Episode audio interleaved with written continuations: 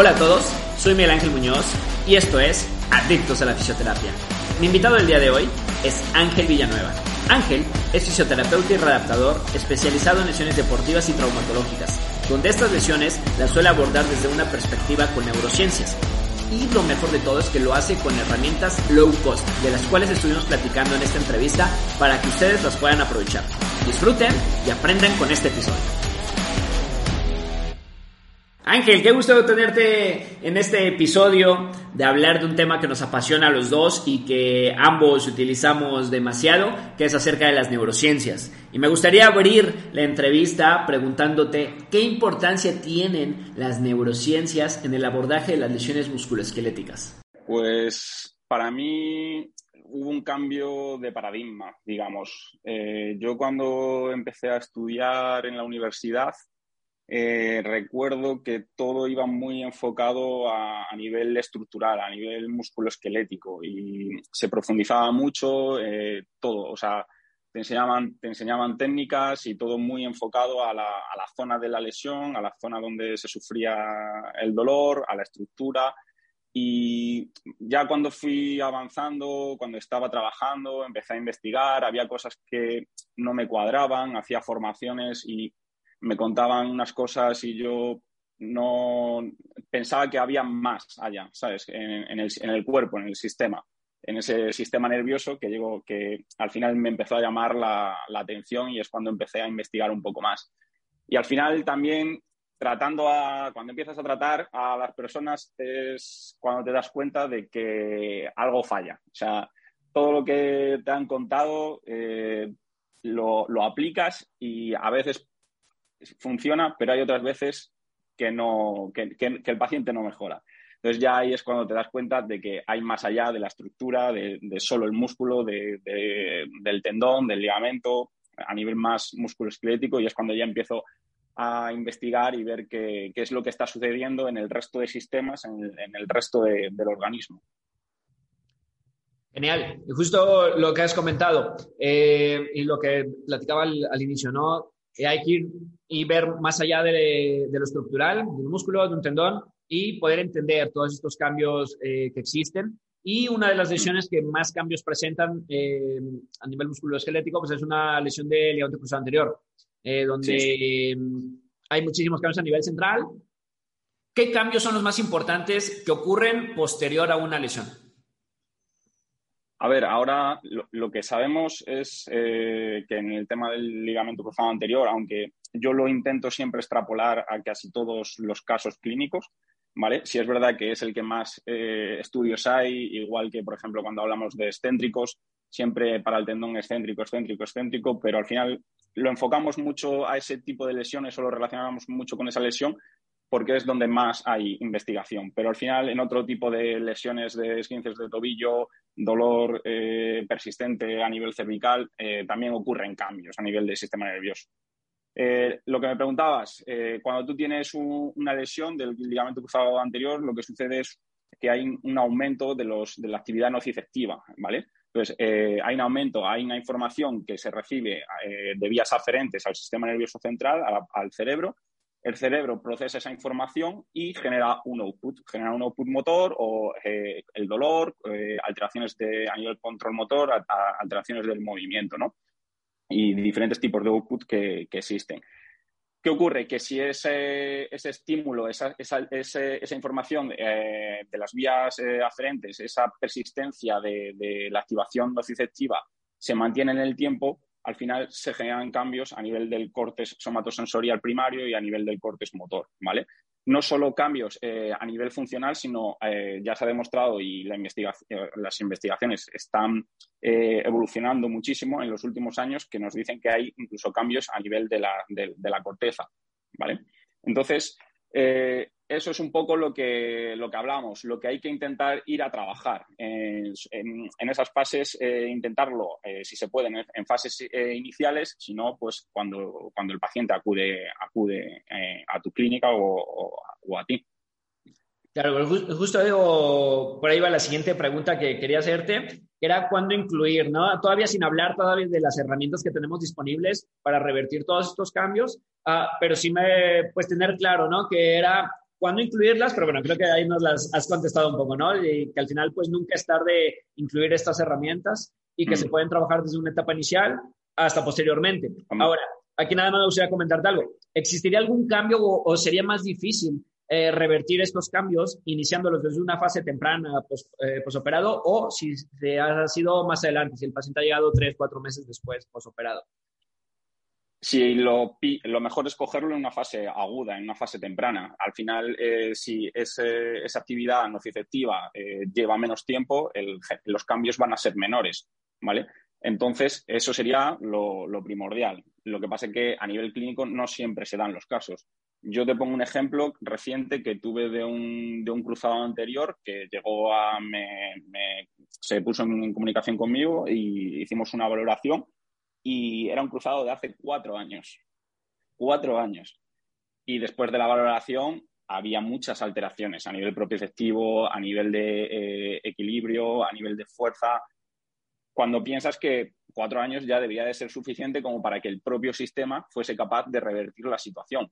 Pero no se da, no se da ese caso. Entonces ahí tenemos que intentar educar al paciente, decirle que a nivel estructural ya mm, los cambios no van a ser mm, notables, no, no, van a existir apenas, sino que ya esa fase de cicatrización todo ya ha pasado, pero que sí que tenemos que centrarnos más eh, a nivel del sistema nervioso, más a nivel neural. Entonces, eh, enfocarlo de una forma diferente a la que se le ha enfocado en su momento o la que él, el paciente no conocía como tal. Esa es. Y mm, bueno, aquí también has mencionado algo súper importante, que es el tema de valorar. Porque a veces, bueno, disponemos ya de las herramientas, conocemos estas herramientas que vamos a hablar más adelante en cuanto a este trabajo de neurociencias y revertir estos cambios, pero nadie habla acerca de la evaluación y cómo darse cuenta si existen estos déficits. Entonces, eh, aquí te preguntaría eh, justo esta parte. ¿Qué pruebas eh, tú consideras que son las iniciales y las fundamentales para poder valorar estos déficits que llegan a existir en, pues, en todas las capacidades físicas ¿no? que se pueden evaluar? Yo personalmente tengo la suerte de que trabajo en un centro que tenemos eh, libertad a la hora de, trabajar y a la hora de hacer valoración, entonces, y tenemos una hora con, el paciente. Yo entiendo que, por ejemplo, un fisioterapeuta que en una hora tiene que ver a cuatro o cinco pacientes, no puedes dedicarle eh, el tiempo suficiente para hacer una, exploración completa, ¿no? Entonces, eh, yo suelo hacer tanto test a nivel muscular como a nivel sensitivo, pues eh, al final, en el cuerpo existen diferentes tipos de, receptores, entonces, eh, a nivel táctil, a nivel eh, de termorreceptores, de la presión, los receptores. Trabajamos también con discriminación de dos puntos, ¿vale? utilizo aplicaciones que me sirven para trabajar, pero también me sirven para, para valorar al principio. La electromiografía también es una, es una herramienta que podemos utilizar, aunque a día de hoy sigue siendo, desde mi punto de vista, cara y poco, cada vez más asequible, pero poco asequible a todo el mundo. Eh, luego utilizo también eh, test eh, como el test de Fukuda eh, o el test de Trendelenburg, que a veces adaptados o modificados, pero no me quedo con la información, o sea, me quedo con una información subjetiva del paciente. ¿vale? Veo que es, o sea, lo que valoro en ese tipo de test, por ejemplo, es qué información aferente está recibiendo el sistema, cómo la procesa y a partir de ahí qué resultados obtengo. Entonces, si yo, por ejemplo, cojo y eh, este paciente tenía una lesión del cruzado anterior en la, en la rodilla izquierda, si le pongo a la pata coja y es capaz de mantenerlo, ahí, eh, por ejemplo, el sistema visual eh, está trabajando y no hay, me, dice que no hay una gran alteración, que puede mantener esa posición. Le puedes pedir eh, posiciones más complejas también, ¿vale? Si cierra los ojos y empieza a ver movimiento, empieza a ver cosas raras que no puede mantenerse en la posición, pues empiezo ya a pensar que puede haber una alteración a lo mejor a través del sistema vestibular o a nivel propiceptivo de los receptores del pie, de la rodilla, de la cadera, ¿vale? Pues ese tipo de test subjetivos a mí me dan bastante valor a la hora de, abordar este tipo de, casos. Genial. Ya, ya tenemos una amplia ahí, eh, pues gama, ¿no? En cuanto a, valoraciones, que bueno, ya cada persona que te escuche, pues puede profundizar un poquito más del, tema, ya buscando todos estos, estos puntos. Y ahora sí, entramos pues a lo mejor a la parte más importante, más interesante, más hasta instagrameable, que son las, en cuanto a las herramientas. ¿no? Que sabemos que se ha puesto muy de moda todo este tema de neurociencias, al menos aquí en México está tomando una relevancia importante eh, de unos años para acá, ahora con el uso de redes sociales mucho más, y sobre todo porque son trabajos, justo eso, como te decía, no instagrameables, y que a veces nada más porque se ven bonitos, aparatosos, o porque usan una app o algo, eh, los usamos, pero no tenemos idea ni para qué es, que justo ahora ya nos has comentado pues, esta relevancia. ¿Tú qué herramientas consideras que son ah, fundamentales para poder trabajar eh, estos cambios y para poder hacer este trabajo en neurociencias? Ya ahorita te preguntaré un poco acerca de este trabajo visual, eh, de este trabajo cognitivo, pero a grandes rasgos, eh, ¿qué herramientas sueles elegir tú para trabajar? Yo ahora estoy subiendo una serie de posts donde pongo un poco las aplicaciones, herramientas que yo tengo en mi dispositivo eh, intento que la mayoría sean gratuitas y luego hay algunas que tienen algún coste, pero intento que sea el mínimo, el mínimo posible. Pero a día de hoy es que tenemos herramientas eh, en, el, en, la palma de la mano. O sea, eh, con el móvil podemos hacer muchísimas cosas. Entonces, la terapia espejo, con un espejo cualquiera, al final es una herramienta barata que se lleva haciendo desde hace 20 años y que como en este caso no es eh, de Instagram, no es, no es tan bonita para publicar, pero es una herramienta que yo uso mucho en, clínica. Luego, eh, para el tema de juicio de lateralidad, para el tema de la corteza somatosensorial primaria, el Recognize es una aplicación también que te, que te ayuda a trabajar esa discriminalidad de, de, un hemisferio, ¿vale? Se usa mucho en procesos de inmovilización o eh, también se puede incluso utilizar, que esto yo creo que es menos conocido en, temas de dolor eh, nociplástico, dolor persistente, ¿vale? Y mm, más herramientas, eh, Switch On también es una, es una aplicación que uso bastante para trabajar temas de, foco externo y es una herramienta que al final genera mucha adherencia al paciente, se lo pasa bien a la hora de, de hacer una tarea. el tema del metrónomo, tienes eh, el láser como trabajo de foco externo, también para generar una mayor complejidad en la, tarea. Todas estas herramientas al final eh, nos ayudan a generar un aumento de, la excitabilidad corticospinal, ¿vale? Entonces eh, generan cambios en, el sistema nervioso. Ya la que queramos elegir dependerá un poco del contexto, del tipo de, paciente que tengas delante y de la clínica donde, donde cada uno trabaje.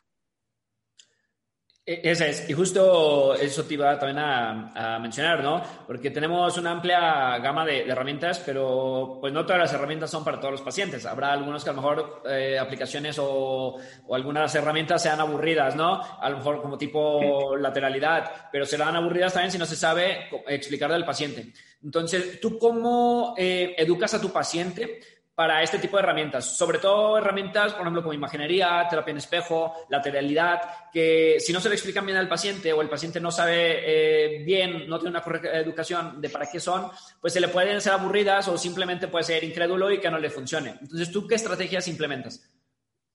Yo, al final, el tema de neurociencia es teóricamente muy complejo, nos falta mucho por investigar. Eh, por, estudiar y por conocer. Entonces, eh, lo que sí intento es hacerlo simple. O sea, intento buscar la manera de que el paciente lo comprenda, lo entienda y lo interiorice. Entonces, eh, yo lo que le explico es que después de una lesión, eh, un poco lo que hemos hablado anteriormente, no solo hay cambios a nivel estructural, que de hecho yo en la mayoría de los casos le doy casi mm, la mínima importancia, intento llevármelo más al tema del sistema, del sistema nervioso, y eh, lo que le digo, y además se lo demuestro durante la valoración, se lo demuestro durante la, aplicación, eh, que también se generan con, cuando una persona sufre una lesión o lleva un dolor eh, persistente de, una larga evolución, se generan cambios ya a nivel del sistema nervioso central, a nivel del cerebro. Entonces, lo que le explico es eso, que esos cambios hay que intentar revertirlos, ¿vale? Em, con este, y, cómo lo conseguimos? Con este tipo de, herramientas. Eh, con el Recognize, por ejemplo, que es para el tema de la lateralidad, pues eh, es, una herramienta que el, paciente lo ve nada más hacerlo. el primer día ve que hay una diferencia de un hemisferio a otro a la hora de reconocerlo. Y cómo en tres, cuatro sesiones eh, es capaz de mejorar ese tiempo de reconocimiento y ya empieza a ver eh, los, esos cambios somatosensoriales que él no nota, pero que la, aplicación le está diciendo que está mejorando realmente. Ese es. Eh, y le dice al, punto, ¿no? que es prácticamente esa parte, que no te crea el paciente, ¿no? Sino mejor que lo sienta, que, lo, que al final lo, se lo demuestres es creo, creo que la, mejor evidencia que se puede llevar a cabo para, ese tipo de, herramientas. Um, mencionaste justo ahora esta parte de la parte sensorial y me gustaría que preguntarte, que es algo que también nos olvidamos demasiado, que es este reentrenamiento sensorial. ¿Cómo se valora y cómo se puede llevar a cabo este tipo de reentrenamiento? ¿Y por qué es importante? Claro. Em, al final, cuando hay una lesión, por ejemplo, el, el cruzado anterior que hablamos anteriormente, o eh, recientemente tuve una, fractura de, radio con, cirugía. Eh, al final, cualquier cicatriz, cualquier cirugía o este tipo de lesiones te, van a, generar también una herida sobre, sobre esa lesión, ¿vale? Entonces, eh, siempre que ocurra esto, al final lo que nosotros en nuestro sistema nervioso, en, la corteza somatosensorial primaria, tenemos una imagen del, cuerpo, ¿vale? De, nuestra mano, de, nuestro, de todo lo que es nuestro cuerpo. Entonces ahí se van a generar alteraciones que si, que si no se trabajan pueden incluso persistir en el tiempo y luego generar otro tipo de alteraciones a nivel de control motor, neuromuscular o a nivel sensitivo o otro tipo de lesión, otro tipo de, puede incluso afectar en el rendimiento de un deportista. Entonces, eh, yo una de las cosas, por ejemplo, que hago es delimitar eh, si hay una cicatriz o si hay un dolor eh, en la rodilla o, localizado. Divido la, región en diferentes áreas, contra, más contra más pequeñas esas áreas, más difícil de reconocer para el paciente. Empiezo con áreas más, más grandes entonces, le explico un poco, enumero cada área, explico un poco al paciente el trabajo que vamos a realizar y lo que intento es que sin eh, el sistema visual, sin que el paciente tenga la ayuda de, los ojos, le pido que cierre los ojos, intente reconocer eh, eh, dónde genero el estímulo táctil o térmico o puedo cambiar el estímulo por algo punzante o una punta roma menos punzante, diferentes estímulos, ¿vale? Entonces, eh, a raíz de ahí empiezo a trabajar y empiezo a generar una mayor dificultad al, paciente. Em, otro tipo de trabajo que podemos hacer es eh, colocar la, rodilla sana en una posición, ¿vale? A nivel propio efectivo, para que el paciente se, eh, trabaje la capacidad de reconocer la posición de su articulación en el espacio, en el contexto, y eh, con los ojos cerrados le pido que la, rodilla, o en, este caso la rodilla lesionada por el ligamento cruzado anterior, la coloque, vaya a la misma posición, ¿vale? Entonces, si, eh, ahí yo es donde observo si el paciente es capaz de reconocer o no eh, ese posicionamiento a nivel propioceptivo e intento darle feedback eh, a veces eh, auditivo, le, explico dónde ha fallado y otras veces le pido que después de realizarlo eh, abra los ojos, observe dónde está el fallo e intente corregirlo. Yo insisto mucho en este tipo de tareas y que lo interiorice, que lo interiorice. le insisto mucho en, en eso, porque tú puedes hacer un ejercicio y que el paciente esté pensando en otra cosa o esté eh, ¿sabes? Con la mente fuera y no es el, estímulo adecuado, no es el estímulo tan potente como el que puedes generar si intentas que, interiorice el trabajo que estás realizando. Claro, súper importante esa, esa, parte. Y en cuanto al entrenamiento visual, ah, ¿qué relevancia tiene? Y ya ahorita más adelante hablaremos de algunas herramientas que se utilizan para precisamente justo esto, eh, entrenar la parte visual, entrenar la parte eh, somatosensorial, que ya nos explicaste eh, esta parte. Pero por ahora, esta parte del entrenamiento visual, ah, ¿cómo se realiza y también qué relevancia tiene en este tipo de lesiones musculoesqueléticas? Yo es algo que estoy empezando a, investigar, estoy empezando a ver en, mi, en mi práctica clínica y Em, lo que observo es que eh, sin, preguntar al paciente, porque claro, si el paciente ya me da información, puede estar sesgada, ¿no? Entonces, eh, al final es como todo. tú tienes diferentes sistemas eh, y en este caso hablamos del sistema visual que recibe información eh, aferente al sistema nervioso. El sistema nervioso procesa esa información y al, final va a generar eh, un, va a generar una información eferente, ¿vale?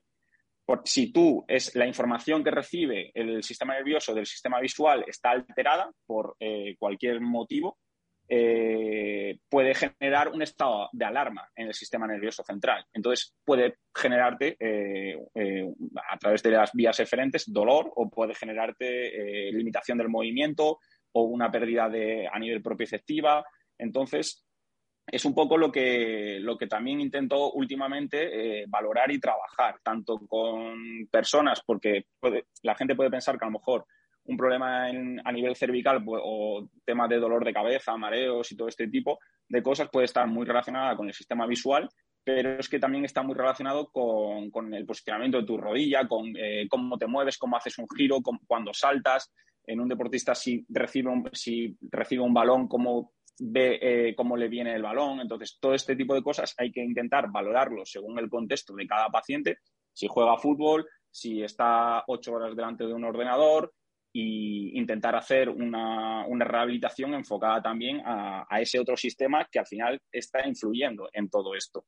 Y al final, para mí, el sistema visual está, eh, es una prioridad. Es el sistema que primario que envía información aferente al sistema nervioso. ¿vale? Luego te puedes encontrar eh, la, propiocepción a nivel táctil o eh, el gusto y otro tipo de sistemas. Pero para mí el, primario es el, visual. Yo creo que dependemos mucho de, la visión en este caso. Claro, y aquí es donde toma relevancia eh, la primera herramienta que hemos de mencionar, que son las gafas estroboscópicas, las cuales tú sueles trabajar con tus pacientes y que es un tema que también eh, va escuchándose mucho por, también por este tema de redes, pero que muchas personas eh, desconocían, pero que es una herramienta que, bueno, ya tiene algunos eh, años aplicándose.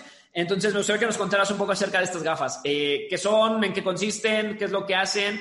¿Y cuál es el objetivo de trabajar con estas gafas estroboscópicas? Vale. A ver, al final las gafas son unas gafas electrónicas que te ayudan a, limitar la visión del sujeto, del paciente con el que estás trabajando a través de un bloqueo intermitente. Eh, son digitales, entonces a través de una aplicación puedes generar eh, este tipo de bloqueos intermitentes y eh, modificarlo o personalizarlo a tu gusto para generar una mayor dificultad o una, o una menor dificultad, por ejemplo. O incluso si quieres que este bloqueo sea eh, completo en ambos ojos o que solo afecte a, un hemisferio, ¿vale? Entonces, todo eso dependerá un poco del paciente y de la valoración previa que, hagas. Y luego, pues, eh, nos sirven para, potenciar la agudeza, la agudeza visual y mejorar la toma de decisiones del, paciente o del deportista.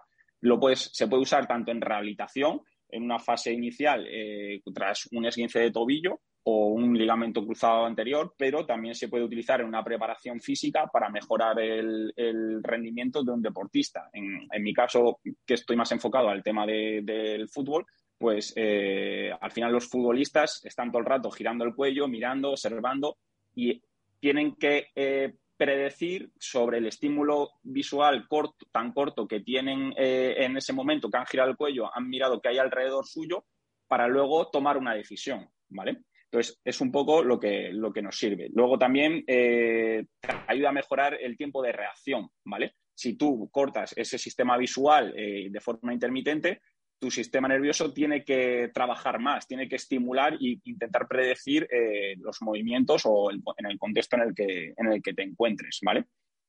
Es un poco eso, eliminar, para mí es una herramienta que lo que hace es eliminar la información visual que recibe el paciente y activar más el resto de, eh, sistemas. Esa es. Y otra de las herramientas que también suelen ser muy ah, comunes, escuchadas y de gran relevancia es el tema de la vibración local, en el cual bueno, se utiliza un cierto dispositivo con ciertas frecuencias, pero em, por ahí en algunas de tus publicaciones que llegabas a hacer en, en, redes, pues mencionabas que también se puede suplir pues este dispositivo, por ejemplo, con una pistola de percusión. Ah, sin embargo, no todas son aptas. Eh, todo esto por las mismas frecuencias.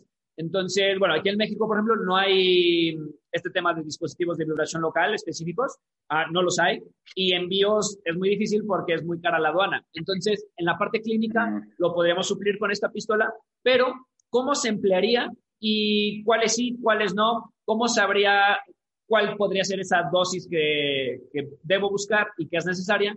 Porque si no, en lugar de tratar de estimular, de aumentar esta excitabilidad, la puedo inhibir.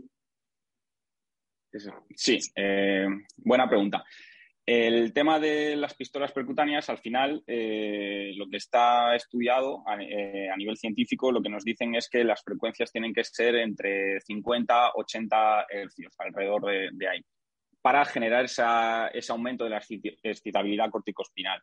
Entonces, ¿qué ocurre? No todas las pistolas que encontramos en, Internet presentan e, e, esa frecuencia. Luego, también tenemos el tema de la, amplitud, que tiene que ser entre 0,2 eh, milímetros y 5 milímetros, que es algo también bastante importante.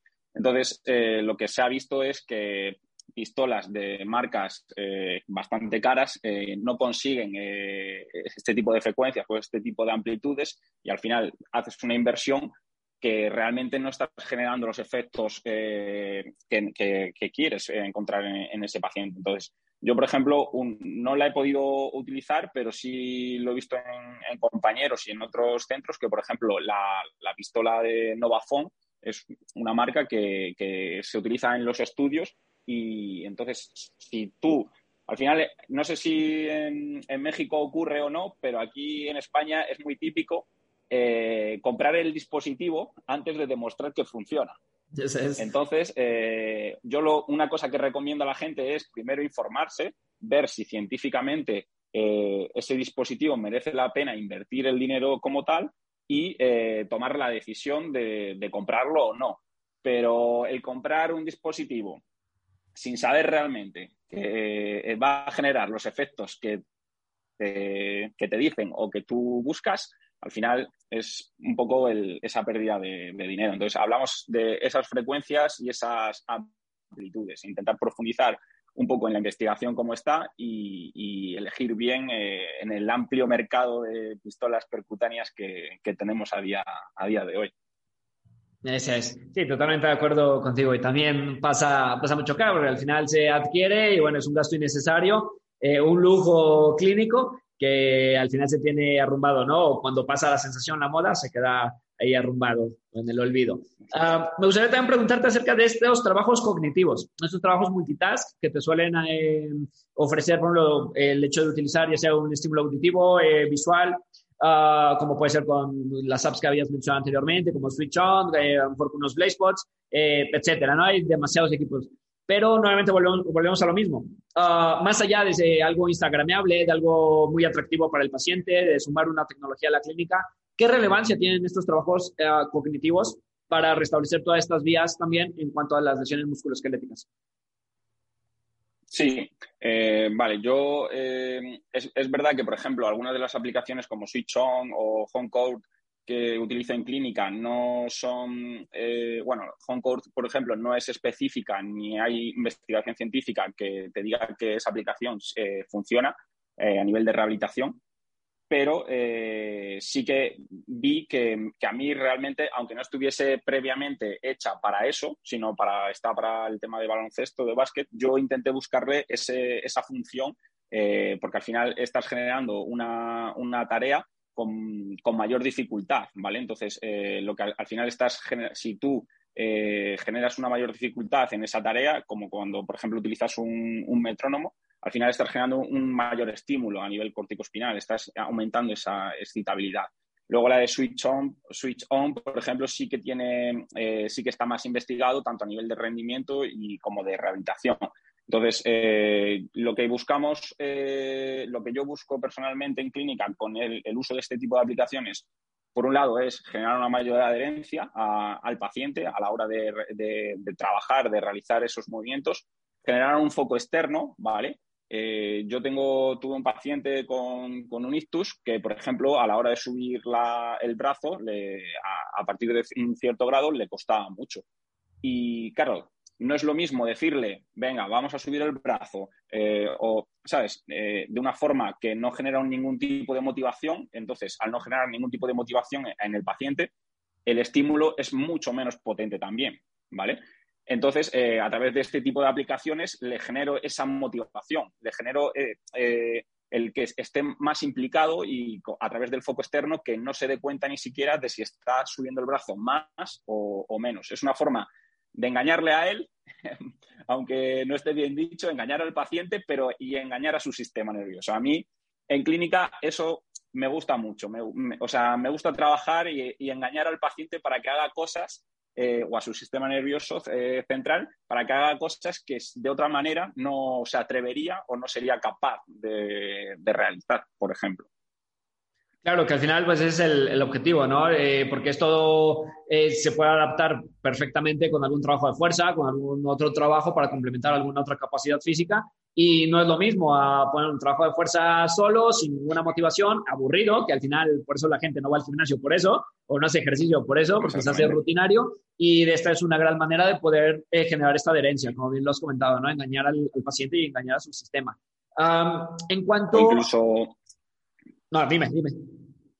Sí, nada, que incluso, por ejemplo, si tú tienes una persona que quiere hacer un back squat, que quiere hacer una sentadilla y es, un deportista y ya está acostumbrado a hacer ese tipo de tarea, al final no estás generando una, mayor dificultad a, esa persona, entonces el estímulo a nivel del sistema nervioso va a ser mucho menor que si, por ejemplo, eh, haciendo esa misma tarea, ese mismo ejercicio, le colocas un metrónomo. O yo llegué a tener eh, un deportista eh, que levantaba en sentadilla 150, 180 kilos eh, y em, tenía un dolor de rodilla y ya no podía levantar ni siquiera 20 kilos haciendo sentadilla. Y fue súper curioso el caso porque busqué generarle cambios a nivel biomecánico, durante, a nivel técnico, eh, durante la sentadilla y no conseguíamos eh, ningún tipo de cambio significativo. Le coloqué el metrónomo y, yo, y lo pensé, en ese momento lo estaba pensando y digo, este tío es deportista, este tío está, eh, necesito generarle un estímulo mayor todavía. Le puse el metrónomo, le puse el láser y se puso a hacer sentadillas sin dolor. O sea, el tío estaba flipando porque llevaba un año teniendo dolor y en ese momento conseguimos que empezase a trabajar la sentadilla con poco peso para él, pero eh, sin dolor, después de un año sin poder hacerlo. Entonces, al final, es un poco eh, ver el contexto, qué tipo de paciente tienes, eh, intentar jugar con los, con los estímulos para generar los resultados que buscas. Ese es, perfecto. Eh, me gustaría también preguntarte, el tema de, bueno, yo sé que no ves un paciente diario y que en clínica es complicado, pero a lo mejor alguien que trabaja en algún centro, sobre todo una institución a nivel público, a lo mejor no sé, en, España, pero aquí en México se llega a citar a los pacientes de manera diaria eh, muchas veces. Um, si quisieran eh, implementar este tipo de trabajo de neurociencias, se puede trabajar diario, se debería trabajar de manera espaciada, eh, tiene un beneficio extra si se trabaja con un deportista en un club eh, dos veces al día, eh, o importa el tema de la fatiga a nivel central. ¿Cómo se podría dosificar, por así decir, este tipo de trabajos con el resto de terapia? A, nivel científico, yo no sé si hay estudios como tal que nos expliquen o nos digan si esto sucede, cómo hay que controlarlo. Eh, no sé si, porque al final es tan amplio y hay que contextualizar y personalizar con cada, o sea, individualizar con cada persona porque no es, no es lo mismo a lo mejor generar cierto estímulo en un deportista que a lo mejor en una persona de 60 años, que un estímulo le puede generar eh, mayor fatiga y al día siguiente no querer eh, generarle otra vez ese estímulo. Pero sí es verdad que desde mi punto de vista hay un poco, intento utilizar la, la lógica, contextualizo, intento individualizar con cada paciente pero sí que es verdad que creo que contra más trabajes, al final, sin pasarte, al final vas a generar cambios más rápidos y vas a generar eh, mejoras más rápidas. Entonces, eh, a mí no me importa, yo he trabajado con deportistas y he trabajado diariamente, siempre y cuando pues, he ido eh, viendo la respuesta de la persona. Yo, por ejemplo, si hago un trabajo de estímulo visual, puede que con una persona en cinco minutos empiece a aumentar la sintomatología y tenga que parar. Puede que con otros trabaje, no sientan un estímulo suficiente y tenga que incluso aumentar la dificultad, posicionándole en otra, pues, eh, pidiéndole otro tipo de posición o eh, generando estímulos más, más potentes. Entonces, es un poco ir viendo, yo intento observar cómo, cómo responde, cómo, qué respuestas obtengo en cada tratamiento. Es eh, valorar, tratar, valorar, valorar, tratar, valorar todo el tiempo, retestear, ver qué, qué es lo que te dice su cuerpo, su organismo. Claro, y así tener de esa manera, pues todo de, una manera objetiva, ¿no? Que al final es lo que necesitamos eh, hacer como oficios. Ya para ir cerrando este tema. No, que luego hay tareas, por ejemplo, la observación de imágenes, la imaginería motora, todo este tipo de casos que sí que eh, con, yo con, las, con los pacientes los intento usar diariamente. Les explico cómo hacerlo eh, y que lo hagan en casa, no hace falta ni que acudan a la clínica. Incluso prefiero que lo hagan en casa y yo dedicar el tiempo a otro tipo de trabajo, ¿vale? Entonces, en, las primeras sesiones intento que aprendan ese tipo de, trabajos que son más eh, sencillos de, realizar y no necesitan de un profesional con ellos. Y luego hay otro tipo de trabajos, el que hemos hablado de la sentadilla con metrónomo, pues si metes a, altas cargas y utilizas el metrónomo, pues al día siguiente mm, a lo mejor no te conviene volverlo a repetir. Esa es, totalmente de acuerdo. Sí, al final va, pues se rige, como ya los mencionado, ¿no? de una manera individualizada, de una manera por sentido común y pues de una manera en sentido común en cuanto al ejercicio, ¿no? Eh, no vas a, repetir el, el, mismo ejercicio de una manera diaria. Ese es. Eh, ya para ir cerrando el, tema, eh, bueno, no hablamos de imaginería, terapia en espejo a, fondo, pero bueno, hay un episodio aparte donde lo pueden ir a escuchar, no recuerdo ahí el número, pero bueno, es con Nacho Vázquez donde hablábamos justo de ese tema. Ahí, ahí pueden profundizar un poquito más para quien nos, nos esté escuchando. Y para ir cerrando ya nada más este, este tema súper interesante y que, bueno, podemos profundizar muchísimo y podríamos hablar horas, pero igual ya la has contestado eh, esta pregunta, pero me gustaría que la, la respondas un poquito más a fondo. Y es si es necesario invertir en dispositivos caros para poder llevar a cabo un trabajo de neurociencias y generar los mismos cambios uh, con un aparato mejor caro o que con algo sencillo o con una app gratuita. Es un poco lo que hemos hablado. Yo creo que hay aplicaciones a día de hoy totalmente gratuitas con las que puedes trabajar, como eh, un metrónomo, eh, un láser. Eh, son inversiones mínimas. Estamos hablando de, 50, 60 mm, euros a lo mejor. luego tienes herramientas. a mí, por ejemplo, me gustaría utilizar en un futuro muy cercano, muy presente, el tema de realidad virtual. Me parece que puede cambiar mucho eh, la forma de trabajar y de, la, y de la clínica actual. Y aquí en España tenemos un, compañero que, creó una empresa, un software para, eh, muy enfocado al tema de la rehabilitación. entonces, yo creo que para empezar, tienes opciones en el mercado baratas y económicas. Y si luego consideras que obtienes los resultados adecuados y que ves que realmente esto funciona con tus pacientes, pues a lo mejor te interesa invertir más adelante en otro tipo de dispositivos. Pero yo siempre antes de hacer una inversión estudiaría y analizaría si realmente merece la pena o, no. Claro, que al final los, cambios prácticamente son los mismos. Eh, si lo haces de manera visual, no sé, con unos conos de colores, hacerlo con una app, hacerlo con unos Blazepods o algún otro dispositivo. Al final es el mismo objetivo y el mismo beneficio. Esa es. Pues genial, Ángel. Pues... Son efectos neurofisiológicos. Exactamente, justo, eh, tal cual. No es necesario hacer una gran inversión de inicio. ya para cerrar el tema, bueno, te preguntaré tres eh, preguntas, vale la, la redundancia, eh, ya fuera del tema. La primera que te haría es, si tú pudieras decirle un consejo al fisioterapeuta Ángel Villanueva recién egresado, ¿cuál sería?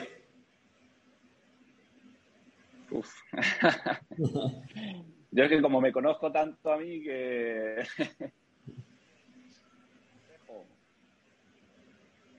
El que he dado recientemente yo creo que es muy interesante porque yo en su momento pegué. Eh, a la hora de hacer formaciones, a la hora de invertir en aparatos, a la hora de quererlo todo, comprar todo, estudiarlo todo, pues yo creo que es muy importante eh, centrarse, ver que eh, realmente es lo que quieres, enfocarte eh, en ello, investigar e intentar hacer, una, al final hay que invertir en formación, en aparatos y en todo esto, pero eh, con cabeza, que, no se nos vaya de las manos. Que a mí, sobre todo, al final cuando sales de la carrera, de estudiar, quieres hacerlo todo, quieres tenerlo todo a, a, disposición, el ecógrafo, el no sé qué. Pues yo ahí intentaría tener más calma y, poco a poco, que, no, que se puede trabajar con dispositivos muy económicos y, luego en un futuro con, con más caros si hace falta. Perfecto. La siguiente pregunta que te haría es, ¿cuál es el consejo que antes les dabas a compañeros fisios, eh, a lo mejor menores, y que ahora ya no lo volverías a dar? Es que yo, yo, yo llevo, yo soy joven todavía, entonces ha cambiado poco la, la cosa. Eh, consejos que, que di y que no volvería a dar. Uf. Es complicada esta, ¿eh? Es, eh, eh, a lo mejor es porque he dado buenos consejos y, y, Puede y ser. No, no, me, y no me he equivocado mucho.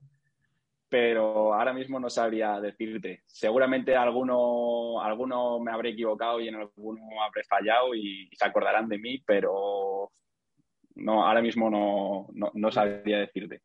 Genial, Ángel. Pues nada, eh, ¿cuáles son tus redes sociales para que te puedan seguir quien tenga algunas dudas, quien quiera buscarte, quien quiera ver tu trabajo, que usas mucho todo este trabajo de neurociencias y lo llegas a publicar en redes, ¿dónde te pueden contactar?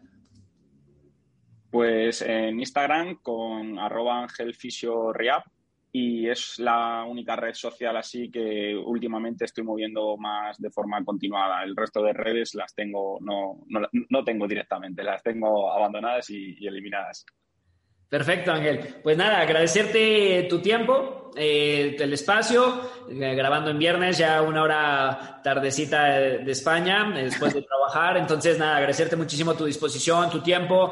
Cuando quieras volver al podcast, totalmente invitado, porque creo que tenemos muchísimo de qué hablar eh, de este tema y de algunos otros. Así que, pues, muchísimas gracias por formar parte ya del podcast. Gracias a ti, ha sido todo un placer.